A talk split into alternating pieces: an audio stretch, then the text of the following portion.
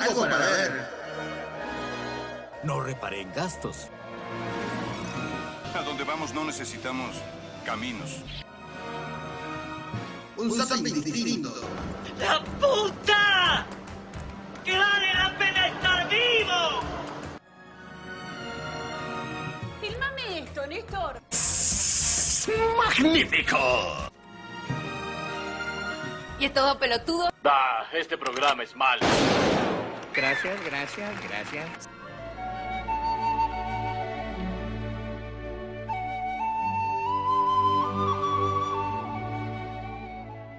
Bueno, Miguel, ahí venimos con una nueva emisión de Polos Opuestos y en este caso volvemos con un estreno, algo para ver esta sección, esta reversión del cinema. Que como siempre venimos a hablar de películas con el menor conocimiento que tenemos sobre cómo se produce. Claro. Obviamente, obviamente. Siempre hablamos de todo lo, lo, lo bueno que hay en el ambiente, ¿no? Obvio, lo bueno, lo malo, nosotros. Obvio, somos ahí, estamos. No sabemos en qué lado estamos. ¿Estamos en la parte de los malos o de los buenos? Y no sé, eso lo decidirá nuestro público. Por ejemplo, público. vos, vos sos, eh, ¿sabés el tema de los Avengers? ¿Estás metido en esa saga o no? Sí, sí, sí, soy gra- gran fanático de los Avengers. ¿Quién- ¿Quiénes serían los buenos ahí? ¿No? No. Eh, claro, sí, Thor sería uno de los buenos, al igual que Iron Man, al igual que Hulk, y así sucesivamente puedo nombrar a todos. ¿Y, y Aquaman? No, no está ahí, sí, sí. ¿No está? No, porque Aquaman Ah, pues- pertenece a lo que vendría a ser a la productora, a, a Ah. DC Comics, y, y en caso de los Avengers pertenecen a Marvel. Y me estoy dando cuenta, Claro. Miguel, que tenés muy poco conocimiento sobre los superhéroes. No, no tengo conocimiento del tema que se me mezcló un poquito con el tema de Marvel. Quería decir, o sea, somos la parte de los buenos, tipo Thor. Sí, sí, sí, sí, bueno, me considero parte, parte de los buenos. Eh, así que siempre por el lado del bien, nunca por el lado del mal, del lado oscuro, diría Darth Vader. Obvio. Yo soy tu padre. Sí, hablaba. Eh, y hoy tenemos que hablar un montón de cosas que la gente está dentro. Siguen pasando cosas. Siguen pasando cosas, es así, el mundo del cine se sigue moviendo, sigue rodando, a pesar de que estamos en cuarentena, pero antes Miguel, de meternos de lleno con las películas y las series que trajimos para analizar, para eh, compartir con toda nuestra audiencia, eh, vamos a hacer el juego que hacemos siempre, que es algo que a mí siempre me gusta, porque le da como una cierta intriga y también eh, se da cuenta la gente del nivel de conocimiento, del nivel La gente se da, la gente se da cuenta. La gente se da cuenta, en algún momento, tarde o temprano, se da cuenta la gente. Olvidate. Y bueno, y bueno, Ya con estos primeros minutos ya nos sacó la ficha. claro, claro. Eh, y bueno, ¿qué tenemos? ¿Qué tenemos el jueguito bueno, este? co- como siempre, y lo volvemos a repetir para aquel que se suma por primera vez, siempre hay que adivinar qué, eh, qué película se esconde detrás de la cortina musical. Opa. Y recién estaba sonando un poco el tema, así que te lo vuelvo, te, te lo vuelvo a hacer escuchar al igual que a todos los oyentes.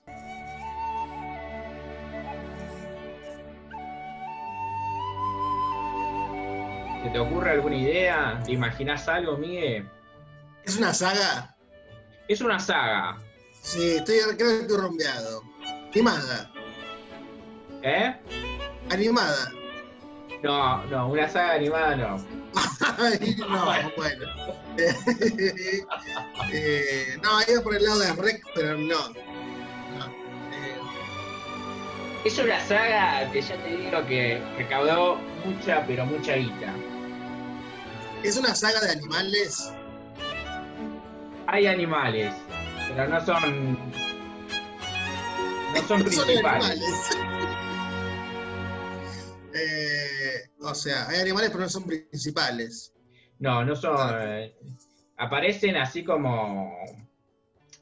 como de relleno, diría. Ah, de relleno. O sea, como que. te Sí, no son importantes. No son importantes. No, aparecen. Uy, me corriste, porque te iba a decir Doctor Dolittle. No, No, se me fue. no. Se me fue. Es, es un. es una saga, como bien dijiste, que consta de tres películas y ha tenido, ha tenido otras eh, precuelas, además de su saga principal. Y además, obviamente, está asociado eh, con la consigna del día. Mi, ¿Qué remakes te gustaría que se haga? ¿O qué remake no te gustaría que se haga de una algo ya hecho? Por ejemplo, acá Claro. dice, no, me eh, yo sé que se podría hacer tal remake, pero no me gustaría, no me gustaría, no la hagas, no la hagas porque ya está. Eh, Ya- así que tiene que ver con eso. Tiene que Tiene ver, que ver con eso. eso. Es una saga que por a mediados del 2003 comenzó y finalizó a fines del 2008 y que ahora, en el comienzo del año que viene, eh, va a volver en forma de remake. Así que por eso también traje este desafío. Es- son tres grandes películas. Como que la musiquita me da como que es algo agradable. No parece, una, no parece una saga de terror, por ejemplo. No, no, de terror no es. Eh, si querés, escuchamos un poco más de, bueno, bueno, me encanta. de, de la música. Hay que aprovecharla.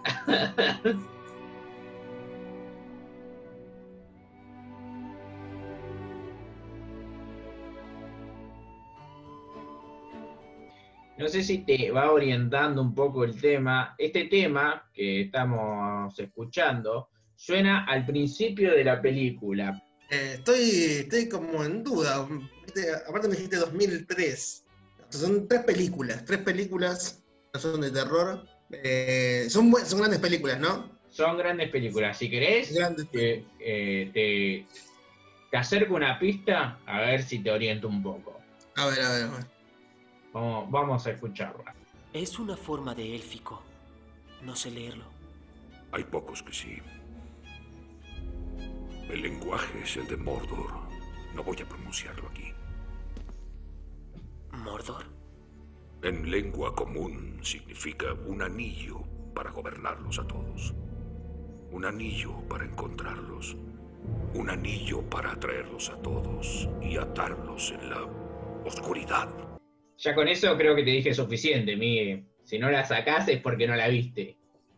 Es mucho, es mucho. Eh, dijo anillos. Dijo anillos. Eh, aparte hay una persona que habla como gente con barba, ¿viste? Parece. Eh, el tema que te iba a decir, Señor de los Anillos, pero son muchas películas. Está bien, ¿no? Está bien. a- Acertaste, Miguel. Es el señor de los Ah, anillos. Perfecto, porque te iba a decir la otra, que es la continuación. ¿Te acordás que está el otro solo? Claro, el joven. Bueno, Ah, hay que hablar un poco del Señor de los Anillos, esta trilogía eh, escrita por el británico J.R.R. Tolkien. Eh, obviamente él escribió los libros y el encargado de llevarla a la pantalla grande fue nada más y nada menos que por Peter Jackson. Ahí está, Peter. bueno, obviamente para aquel que no la vio hacemos un resumen muy amplio. Se trata de un anillo que contiene un gran poder y, a- y en medio de todo esto se desata una gran guerra que definirá eh, lo que sucederá con la Edad Media. O sea, y en esta película obviamente nos encontramos con magos, elfos, orcos, eh, hobbits. Así que es una gran película, más en esta época eh, que estamos transitando, de que la mayoría de la gente se tiene que quedar en sus casas para prevenir el COVID-19. Se puede tranquilamente ver la- eh, las tres películas en este fin de semana. ¿Y por qué dijimos que teníamos que esta saga del Señor de los Anillos tenía una relación con la consigna del día? Eh, que es eh, qué película te gustaría que hagan un remake o qué película te gustaría que no vuelvan a Mm. hacer un remake. En este caso, hay que hablar que para principios del 2021 se espera que a mediados de febrero se estrene la nueva serie de El Señor de los Anillos. Mira, mira. Gran, gran propuesta y gran apuesta también porque eh, teniendo en cuenta que estas tres películas junto con El Hobbit rindieron bien, hacer una serie que esté relacionada con El Señor de los Anillos es una apuesta grande y en este caso Amazon va a ser la encargada de llevarla a cabo. Eh, me acuerdo mucho cuando estaba el elfo, viste, que agarraba la comida y decía, "Ay, Toby. No, ese era, To- no, ese era Toby. No, el otro, el que agarraba la comida, ¿te acordás? Eh, Querido Gollum. ah, Gollum, era el malo, ¿no? Claro, hermano, ese, ese hobby que ya está destruido y consumido por el poder del anillo, que hablaba, que decía más o menos así, eh, mi señor hobby, una cosa así. Ese, ese, ahí está, el Hobbit viejo. Bueno, claro, Mi, eh, se- mi señor. Claro. Mi señor es bueno. No, malo, malo. Guau, guau. Era, era, era el arguirucho después, chabón. tenía problema. Claro, fue, fue un robo descarado de la arguirucha. Claro, Iba cambiando las voces, viste, a medida de- del personaje. Bueno, Miguel, Pero para cerrar el tema de esta nueva serie del Señor de los Anillos, eh, Sí. hay que decir que ya más o menos eh, eh, los productores contaron en qué va a consistir la trama. Se va a tratar, eh, va a estar ambientada antes de los hechos sucedidos en, en la trilogía del Hobbit, o sea, va a ser antes del Señor de los Anillos, antes del Hobbit, y nos van a contar un poco sobre lo que vendría a ser la, la Edad Oscura, donde Sauron, eh, que es el villano más villano de todos del Señor de los Anillos, está en plena, en plena campaña de conquista. Está, es una buena propuesta. Es una buena propuesta, vamos a ver si termina saliendo bien. Hay mucha plata de por medio igual y se presume de que va a haber algunas estrellas conocidas representando algunos de los papeles. Nosotros. Sí, sí, a mí me llamó, me llamaron, pero me tuve que negar porque están por producir eh, la nueva remake de Shrek, así que estoy en vísperas de, de hacer su voz. A mí, me- a mí me están llamando cada dos segundos, pero no atiendo. Claro. Ahora sí, nos metemos de llenos con las cosas para ver, porque en Obvio, este algo obvio. para ver eh, tenemos para tirar para todos lados. O sea, si te gusta el terror vas a tener algo para ver, si te gusta la animación también. Así que vamos a empezar a desenvolver este, esta menusa de películas y series que traemos. Me encanta, me encanta. Tenemos un montón de películas. Ah, Sí, y antes que nada, primero vamos a resolver un poco la consigna del día de qué película te gustaría que hagan una remake o qué película no, Miguel. Eh, ¿A vos cuál te gustaría? Eh, yo siempre estuve pendiente y, y de decir que me gustaría volver a ver una nueva versión de la historia sin fin. Mira. Mira, tenía fin, no tenía fin. Claro, exactamente. Para mí en estos tiempos que corren con las posibilidades que nos ofrece la tecnología, yo creo que se podría hacer una linda versión de lo que fue de lo que fueron las tres películas de la historia sin A mí me gustaría, eh, igual hay que ver también.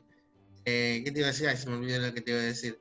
La que no me gustaría que se haga, eh, por ejemplo, El Padrino no me gustaría que se haga otra, porque yo creo que ya, Ya con esa trilogía, ya, ya está, ni volver al Sí, futuro. además Sí, eh, no. ya la última fue mala, no me gustó. Y en comparación, en comparación yo creo que la de todas las trilogías, la tercera es siempre la peor para mí. Yo tengo esa teoría. En Volver al Lo- Futuro, El Padrino. Claro, lo que Eh. pasa es que también eh, se carga mucho la mochila de las películas que la anteceden.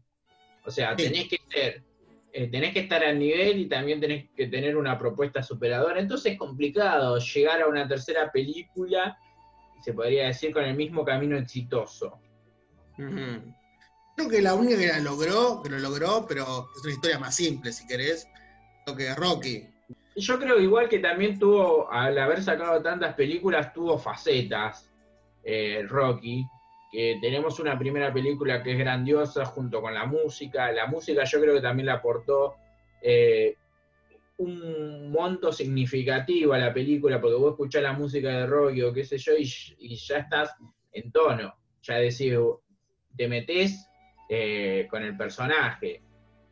Te pega Mm. tan fuerte la música, me parece, en esa película, eh, que te enamorás de, de la historia de Rocky. Sí, sí, sí, sí. El tema es que Rocky como que tenemos un sentimiento que eh, complicado. Es como la gente que ama el Señor de los Anillos o Harry Potter y te dice, bueno, es como que uno siempre tiene un poquito de, de sentimientos en cada película que ve. Por ejemplo, Claro, Volver al sí. futuro para mí tiene como, es como, cada vez que la veo es como parte de mí. ya. Claro. ¿Y no te gustaría que hagan una remake de Volver al Futuro? No, ya me parece que mm, a lo último ya la estaban estirando demasiado. La parte del tren que vuelve tiene un montón de preguntas que no tienen respuestas y, y ya es como ya demasiado. O sea, que preguntas, ¿cómo, ¿cómo hizo un tren que vuela y el doctor que vivía en 1800 para hacer eso? Ya, Bueno, pero te, te- te parecería si hacen. Porque también está esta, esta complejidad en las remake, que es afianzarse y a engancharse y quedarse con la historia principal, y si no, a través de la historia principal crear una nueva historia con nuevos actores, con, con nuevas tramas. Es, es un tema eso, es un tema, cambiar los actores para una, para una continuación de una película con el mismo nombre es un tema. Eh, es como que, mm, bueno, Silvestre Silvestre Stallone ya tiene sus años. Es como que agarran un Rocky y te metan a otro nuevo y sea una continuación. Es como que al espectador le chocaría un poco. Más allá de si está buena o no la película, uno toma el sentimiento de ese actor y, creo que lo, encarna el actor. Es como creo que uno se siente Rocky en un momento. Claro, claro, sí, bueno, te- tener- en ese sentido tenés razón, viste que, o sea, hay, hay actores que hacen tan bien su, tan bien el personaje, eh, que te quedas con la imagen de, de- de ese actor. O sea, Rocky siempre va a ser Silvestre Stallone, Matrix siempre va a ser Keanu Reeves. eh, eh, Terminator va a ser siempre. Claro, exactamente. O sea, y, y aunque aparezcan nuevos, siempre se lo va a estar asociando y comparando con, con lo que lo hizo grande, con ese Es como, actor. por ejemplo, es como por ejemplo Goku. La voz de Goku siempre va a ser la de la que conocemos todos, y si cambia la voz, vamos a decir, "Oh, mira la, mira la voz, ¿qué pasó? Claro, Eh, claro, va a ser ese punto es, es- es un choque. Hay que ver si, si salís ileso o si terminás de desbarrancar totalmente lo que se construyó años atrás. Ejemplo, te doy un ejemplo. Eh, está el caso de, de, como es el efecto mariposa. A mí la 1 me gustó, a mí la 1 me gustó. Después la 2, más allá de que fue, fue distinto el guion, ya fue una, cualquier cosa, cambiaron los actores. Y ya eso Sí. chocó ya directamente. O sea, el- cambiaron los actores, cambió el guion ya fue una otra cosa. Cambia mucho con respecto a eso. Y sí, sí, a veces, eh, a veces cuando se cambian los actores abruptamente, tenés que estar respaldado por un gran guion. Claro, claro. Es así, es así. Es lo mismo hacer una continuación eh, después de, no sé, después de dos años, tres años, que uno puede decir, bueno, lo, hiciste por guita. Bueno, está está caliente todavía la gente con esa película. El éxito. Y otra cosa, hacerlo después de 15 años, 20 años, es como que cambió el humor por ahí, cambió También. tu humor, cambió el ambiente, eh, cambió la gente que te iba a ver a vos. Creo que hoy, como espectadores, eh, buscamos algo que nos llene. O sea, somos mucho más puntillosos a la hora de juzgar o decidir de ver una película. Eh, ya antes capaz que no era tan así, decías, bueno, vamos al cine, era toda una movida de decir, bueno, estamos yendo al cine, no importa qué clase de película sea. Eh, y me parece que hoy somos mucho más selectivos en ese sentido, más, además no solamente en el cine, sino también la cantidad de plataformas que hoy recorren por todos lados. eh, uno como que dice, bueno, no, esto sí lo veo, esto no, y no es que, no es que era, es como antes que decir, bueno, vamos a alquilar películas, qué sé yo, ¿y qué películas vemos? Cualquiera, era el hecho de ver películas. Me parece que hoy deja de ser el hecho de ver películas, sino eh, pasa a ser el hecho de qué película vamos a ver. ibas al blockbuster y decías, oh, estas películas ni la vi, ¿qué será esto? Es un misterio. Ahora tenés películas por todos lados. Quieras o no, quieras o no esté bien o mal, Sí, obvio, y además hoy teniendo las posibilidades de que yo creo que eh, la mayoría hace lo mismo que antes de ver una peli o antes, ya sea para comprar la entrada en el cine o para ver una película en la tele o en alguna plataforma o descargarla, eh, mira críticas, mira trailers, eh, lee a ver qué, qué- cómo es la película, y en base a eso, más allá de los gustos personales, termina eligiendo no la película. Sí, sí, sí, pasa eso. No, no hay vuelta atrás. Bueno, Miguel, eh, cortando este lindo análisis que me parece que delata un poco nuestra edad, Sí, sí, sí, sí. eh, va- vamos a hablar de las recomendaciones, eh, ya sea para este fin de semana o para el momento en el que cada uno esté libre, la pueda llegar a ver y por lo menos llevarse un buen momento de cada película. Si te parece, empezamos con una película argentina eh, que se estrenó en mayo del 2020. Estamos hablando de Crímenes Familiares, dirigida por Sebastián Schindler. No sé si tuviste la posibilidad de verla, Miguel. Vi, vi un poquito el tráiler. Me gusta la, la actuación de. ¿Cómo se llama esta, esta actriz que es una, una grosa? Cecilia ver, Roth. te- Cecilia Roth, eh, me encanta esa chica. Sí, Cecilia Roth. Eh, bueno, el, el reparto también de esta película está Janina Ávila, eh, Benjamín Amadeo, eh, Miguel Ah, Ángel sí. Solá y Sofía Gala. Mira, Sofía Gala es una, una gran actriz. Mira, a mí me sorprenden algunos papeles que hizo. Dep- depende del papel que haga, te lo encarna mejor o, o peor igual. A mí me gusta cuando hace actriz dramática. Sí, exactamente. Actriz dramática da muy bien. Una crítica que le hago a Sofía Gala es que cuando hace comedia, exagera un poco la comedia. Bueno, que después te lo escuche, que bueno. Claro, sí. Después se lo vamos a acercar, nuestra, nuestra, nuestro punto de vista, que seguro que le va a chupar un huevo. Porque es todo pelotudo, ¿qué, qué carajo sabe? Y lo, y lo mejor de todo es que no sabemos nada, por eso estamos hablando. claro.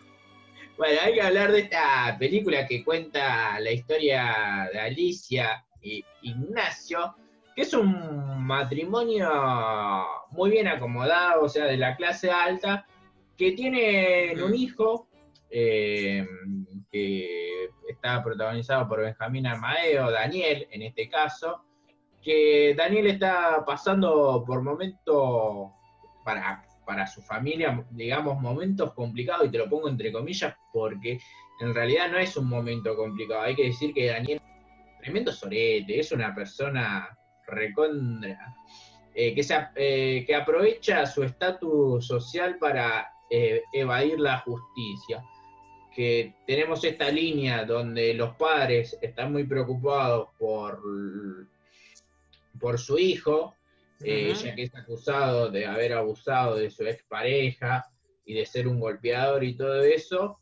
Y también, eh, más allá de esto, también tenemos la otra historia de la mucama, protagonizada eh, por Janina Ávila, que en este caso es una mucama que está eh, por tener un bebé, pero decide abortarlo y a partir de ahí eh, se complica mucho más la trama.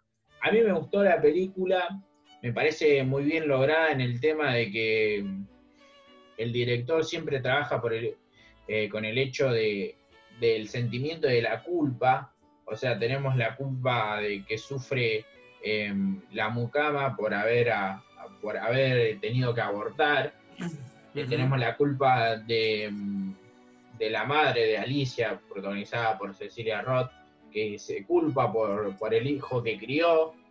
Y además también se pone en juego cómo es la justicia dependiendo en, en el lugar que eh, en el lugar que hayas nacido. Por ejemplo, para la mucama, eh, la justicia es muy severa y, y en, y hasta momentos no le da importancia a lo que sucede con ella, o sea, le da igual si, si va presa, si no va presa. Y en cuanto a la justicia para la clase acomodada, en este caso para Daniel, eh, cómo es fácilmente evadida a través de la guita. O sea, si vos tenés plata, la justicia funciona de tal manera y si no tenés plata, si no tenés recursos para acceder a abogados, para acceder a un montón de cosas, eh, la justicia, eh, digamos que jamás va a apelar a, que vos seas libre en este sentido.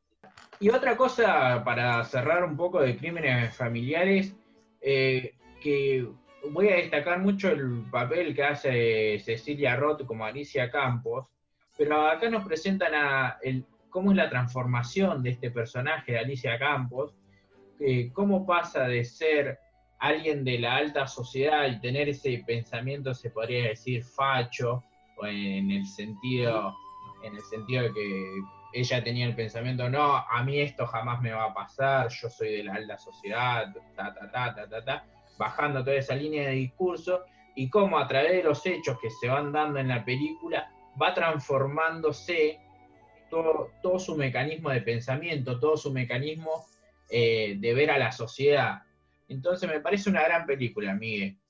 ¿Cuántas puntitas le das? Le doy siete puntitos. Eh, pero esta es una gran película que vale la pena verla. Al igual que la delgada línea amarilla, que en este caso es una película mexicana, estamos hablando de todas películas hispanas, todas películas de acá, de nuestro querido continente, que se estrenó el 7 de marzo del 2015. Es una película que está dirigida por Celso García. Además tuvo varias nominaciones, como el premio eh, Luminous a la mejor película, también eh, eh, tuvo reconocimientos internacionales y detrás de esta película tenemos en la producción a Guillermo del Toro, así que eh, es una película... Agarrate, Catalina. para prestarle mucha atención, hay que hablar un poco de, de, qué trata esta película. No sé si la viste, Miguel, o la Creo que la vi hace mucho. La vi hace mucho. Y bueno, es una película del año 2015, así que pudo haber sido tranquila. Pudo haber sido tranquilamente. Eh, bueno, la delgada amarilla, eh, la delgada línea amarilla, eh, nos cuenta la historia de cinco personajes, cinco laboradores, trabajadores, que tienen que pintar una línea amarilla, o sea, la línea amarilla que divide la calle, eh, desde un pueblo a otro pueblo. Entonces tienen que ir caminando todo por la ruta, ir pintando las líneas amarillas, dejándole la separación adecuada y todo eso. Pero más allá de este labor arduo que tiene que hacer, imagínate que estás en México, en medio del desierto, que tenés que pintar eh, a lo largo de toda una ruta, una línea amarilla bajo el sol, y obviamente imagínate con los peores recursos posibles. La chinga la madre. sí, olvídate, olvídate. Eh, o sea, para mí eh, ya tener al sol insoportable y hacer una tarea monótona, como es pintar una línea amarilla, yo te digo que es un trabajo para pocos. No, te mata eso. Mata, mata, mata. Aparte, ¿qué comes ahí, viste? Decís, quiero comer algo elaborado. Algo. Claro, bueno, todas estas cosas le van pasando a estos cinco personajes, que son cinco, son cinco personas que no se conocen, que no, nunca se han visto, sino que se encontraron porque cada uno tenía sus necesidades y bueno, había plata, le iban a pagar bien y dijeron, bueno, sí, vamos, vamos a hacer el laburo. Entonces Toño, que es el cabecilla del equipo, es el encargado de decir, bueno, además el que tiene años de experiencia haciendo esto, eh, tiene que ir resolviendo sus propios conflictos que lo va trayendo desde el pasado y también convivir con otras cinco personas que también tienen sus problemas y entre ese desconocimiento que tienen uno a otro, a medida que van pasando eh, los kilómetros de la ruta, se va generando una linda amistad entre ellos y además se va generando un lazo de confianza que le permite ir resolviendo poco a poco a cada uno eh, los problemas que tenía.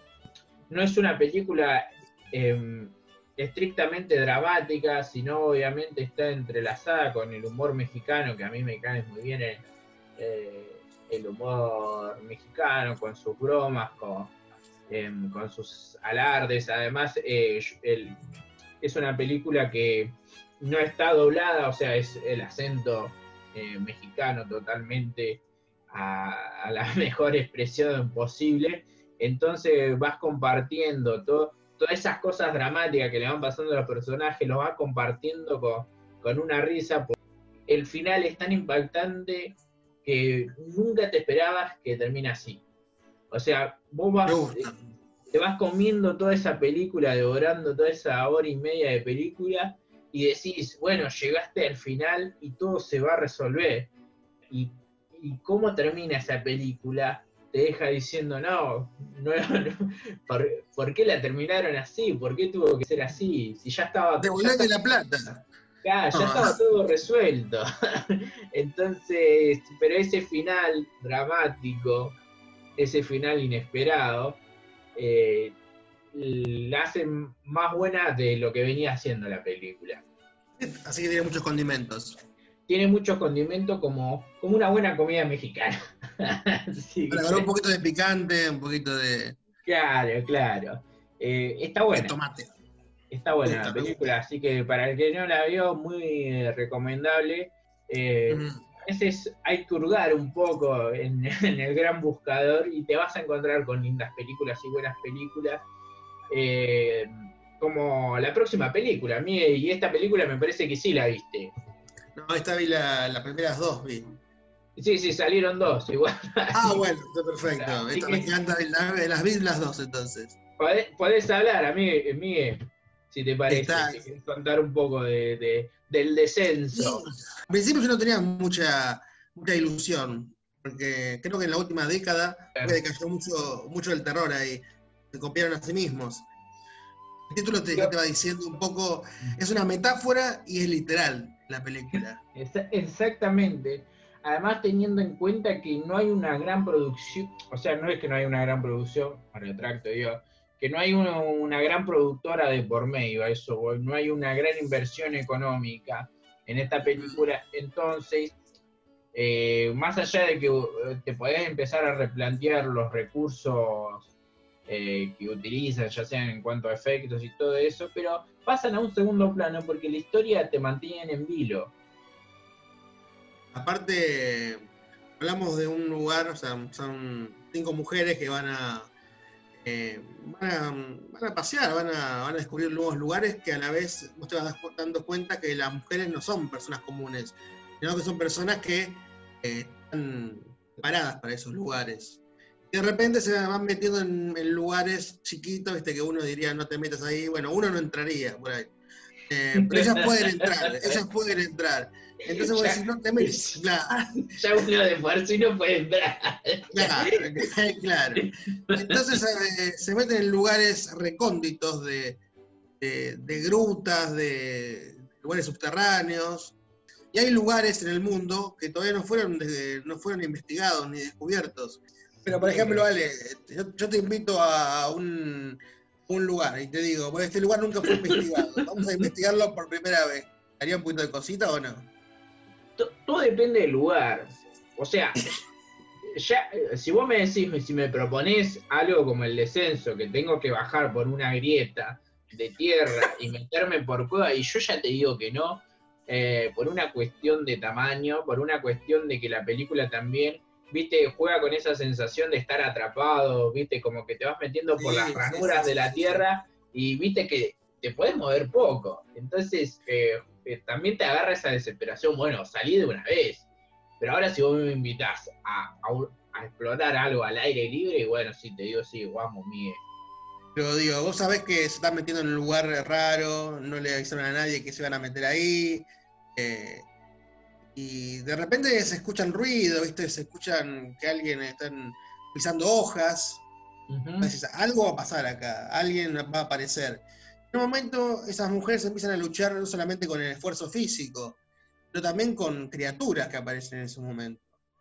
Yo- Sí, con, con- con- con esta especie de, de, de humano, se podría decir, porque tienen, o sea, tienen un cuerpo eh, que se asemeja al ser humano, pero obviamente algo transformado debido a que viven en una cueva y nunca conocieron la luz del día. Es así, entonces las mujeres terminan atrapadas en esas cuevas y, eh, bueno, termina la película en la primera que sobrevive una persona, una de ellas, y sale, ¿viste? Sale raudamente en búsqueda de ayuda. Y obviamente, todos sabemos qué pasa a continuación, no le da bolilla, la policía te dice, ah, mira, esta estuvo drogándose por ahí. Eh, Es así. Hasta que la policía vuelve después. Y dice, bueno, vamos a investigar un poco a ver qué, qué pasa. Ahí empieza la segunda.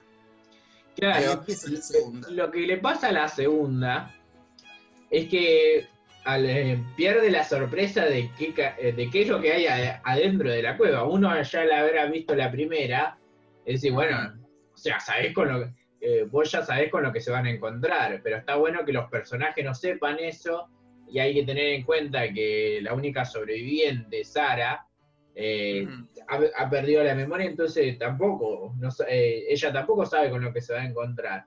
Eh, y sí, bueno, después también está ese tema de que la policía nunca te cree.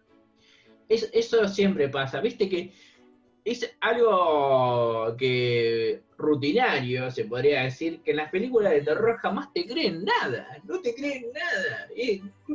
Decís, ¿viste algo? No, es mentira. ¿Escuchaste algo? No, es mentira. Digo, créeme una vez. Siempre, siempre hay uno que es el que, el escéptico, que dice esto en las películas de fantasma, en las películas de monstruos, en las películas de terror.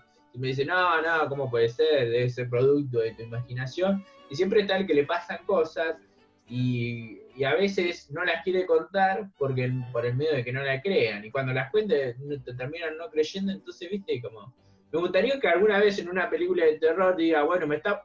Vi esto, sí, yo te creo, a pesar de que no lo vi. Claro, claro. Eh, el tema que es- está esa disyuntiva entre, entre la persona que es cuerda supuestamente y la persona que está diciendo cosas raras. ¿No viste que cuando hay una persona que sobrevive a algo o queda viva y tiene que escaparse y se encuentra con una persona y le tiene que contar la historia, se la cuenta hacia los gritos, se la cuenta como que Claro. está exaltada? Y es normal eso. Como que la otra Sí. persona no te cree. Si se lo decís tranquila, ahí te creería. ¿viste? Pero Claro. te decís, no, no, pero pasó esto, me tenés que creer. Y vos decís, no, ahí está. ¿qué le pasó? Esa está re loco. Claro, si se lo decís tranquilo, ahí te podría creer.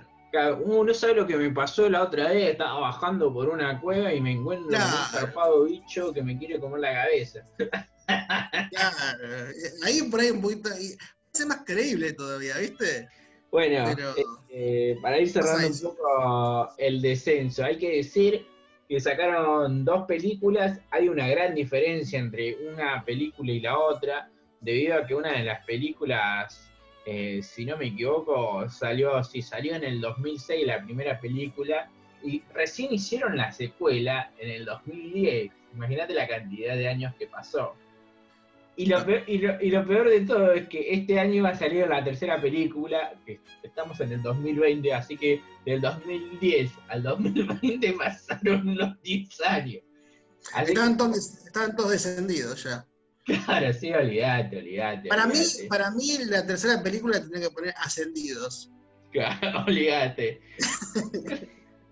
No, no, tendría que ser ascendido. La historia de los que estaban abajo y sube, ¿viste? Las criaturas raras. Hay que decir que la segunda película del descenso también termina en continuará, eh, debido a que hay una, queda una sobreviviente, eh, pero a, a lo último de la película pasa algo inesperado y ¡pum! termina en continuará, pantalla en negro y decís, si te quedas diciendo, bueno, voy a ir a ver la 3 ya. Eh, hablamos de la última recomendación y pasamos al cuestionario. Mire, no sé qué pregunta, pero bueno. Hay que hablar- a- ahora sí, pasamos de hablar de una película de drama, pasamos a hablar de una película mexicana, una película de terror y vamos a hablar de una, en este caso, de una serie, algo para toda la familia o para aquellos que tienen hijos, sobrinos, primos, eh, nietos, eh, eh, monstruitos por ahí. Bisnietos. Exactamente. Eh, hablando de remake también, ¿o no? Porque es una especie de remake, hay que hablar de esta nueva producción que está haciendo Netflix, que sacó recién la primera temporada, hay que estar, hablamos de Jurassic World, Campamento Cretácico.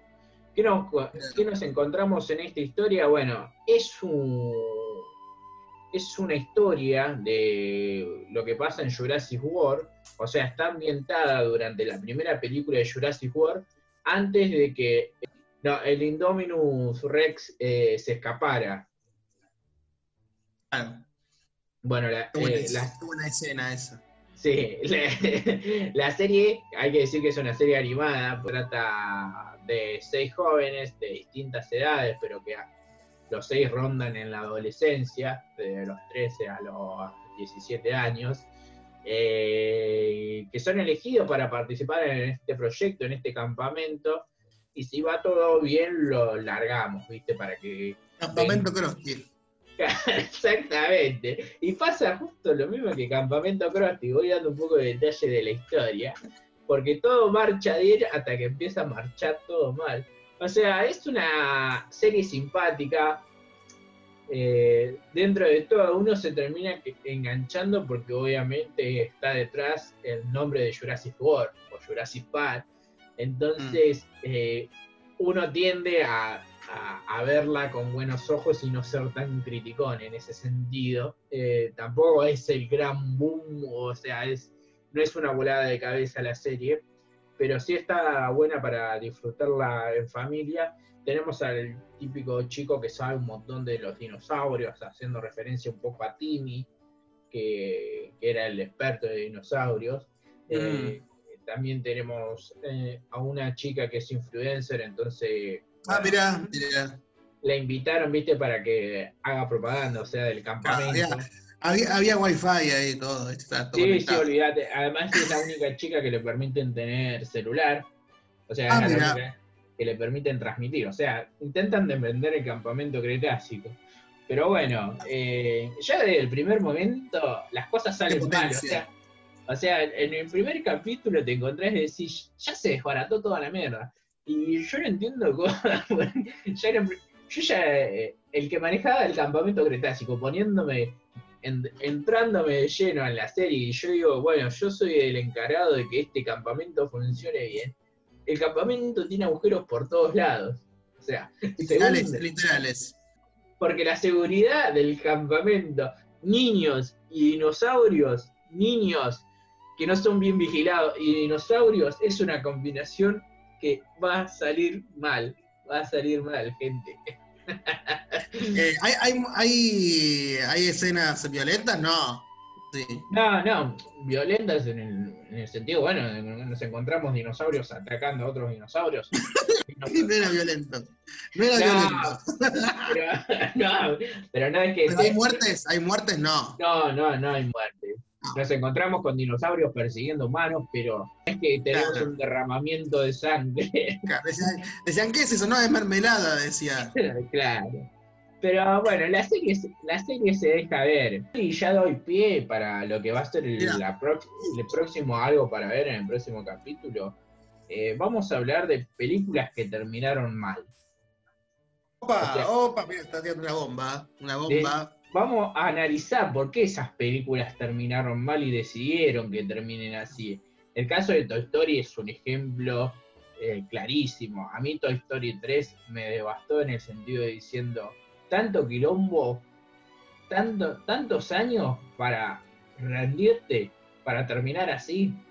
Sí, sí, claro, yo soy tu amigo fiel, se lo metieron en el locote. Eh, estaba, estaba enamorado, estaba enamorado. o sea, y eso, y eso, y, y eso que y esa cosa que construyeron a lo largo de los años con sus películas, que si estamos todos juntos, todo va a estar bien. En la última se lo metieron en el Hasta que aparezca alguien, hasta que aparezca alguien. Y para mí otra que, mm, que terminó mal o que continuó mal, hablando de remakes, eh, Hombre de Negro Internacional, para mí fue... Le rompieron... Yo creo que si hubiera terminado con la 3, creo que hubiera levantado un poco la 2, pero hubiera sido un digno final. Yo voy a, sí, yo creo que, yo voy a decir algo, eh, a mí la 1 y la 3 fueron, la- me gustaron bastante. La 2 Sí, me pareció, me pareció mala, pero la 3 le dio un gran final a la película porque le dio una vuelta. Yo lloré con el final, yo lloré con el final. le dio una vuelta de tuerca a la película, de decir que no te lo esperabas. ¿Viste? Cuando pasan cosas en una película que, que no te lo esperabas, que no te lo imaginabas, esa película vale la pena. Bueno, Miguel, me parece que también tenías una recomendación, sé que estás viendo una serie ahí, si la querés compartir para cerrar un poco este algo para ver. Ah, sí, es una serie que está producida por HBO. Se llama Lovecraft eh, Country. Eh, Eh, está buena, es una serie que está ambientada en los 50 y trata sobre. Es una mezcla muy rara de los temas que trata. Una serie dramática de terror, lo que Ujú. toca temas también raciales, ¿viste? De los años 50, 60, que está muy complicado la historia. Bueno, ahora también sigue, pero en ese momento eran, había leyes. O sea, y esto pasó hace 30 años. Claro. Entonces es una serie que habla mucho acerca de eso. Y mm, acerca de, de la vida de una persona negra, de, una de- de personas negras en ese contexto. También habla acerca de monstruos, se mezcla la- las historias. Eh, está muy buena, está muy, bien ambientada. Hay que ver cómo, cómo sigue esa, esa historia. Pero es una buena, una buena reseña. Eh, ¿Qué te iba a decir? Eh, repetime el nombre y cuántas temporadas tiene, si ya está terminada, Eh, si Se llama, se llama Lovecraft eh, Country. Está basada en, un- en una novela que se llama igual. Empieza, empezó este 2020. Ah, empezó este 2020, así Eh, que tiene... tiene siete. eh, la primera temporada va a tener 10 capítulos, si no me falla la memoria, y va por el capítulo número 7. Bárbaro. Eh, me gusta, me gusta. No, no la vi, eh, no la había escuchado tampoco, pero bueno, ahora que la recomendaste le- la voy a ojear por lo Pero bueno, una buena reseña para que la gente que está ahí encerradita en cuarentena ponga y la vea. ¿Qué te iba a decir? Eh, ¿La encontraste de casualidad? ¿Te la recomendaron? Eh. Sabés que la encontré de casualidad y tenía seis capítulos y dije, bueno, voy a ver los seis. Y después me di cuenta que tenía más capítulos. Está en el presente. Así que bueno, Está bien. está buena, está buena. Está Hay, bueno. hay escenas, hay escenas jugadas, o sea, es para mayores de 17 años. Ah, listo, listo. Bien, gracias, porque si uno capaz decía, oh, me la voy a poner a ver con, con, con mi hijo, Claro. mi sobrino, dice Claro, yo. claro. Mayores de 17 años, porque hay lenguaje obsceno, hay cositas así. Claro. Pero está muy buena, está muy buena. Bueno. Igual, Ale, eh, contamos todo.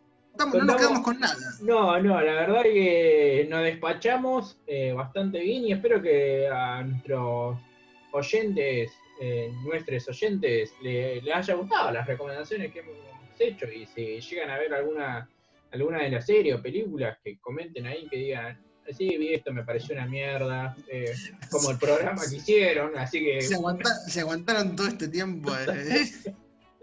Un premio.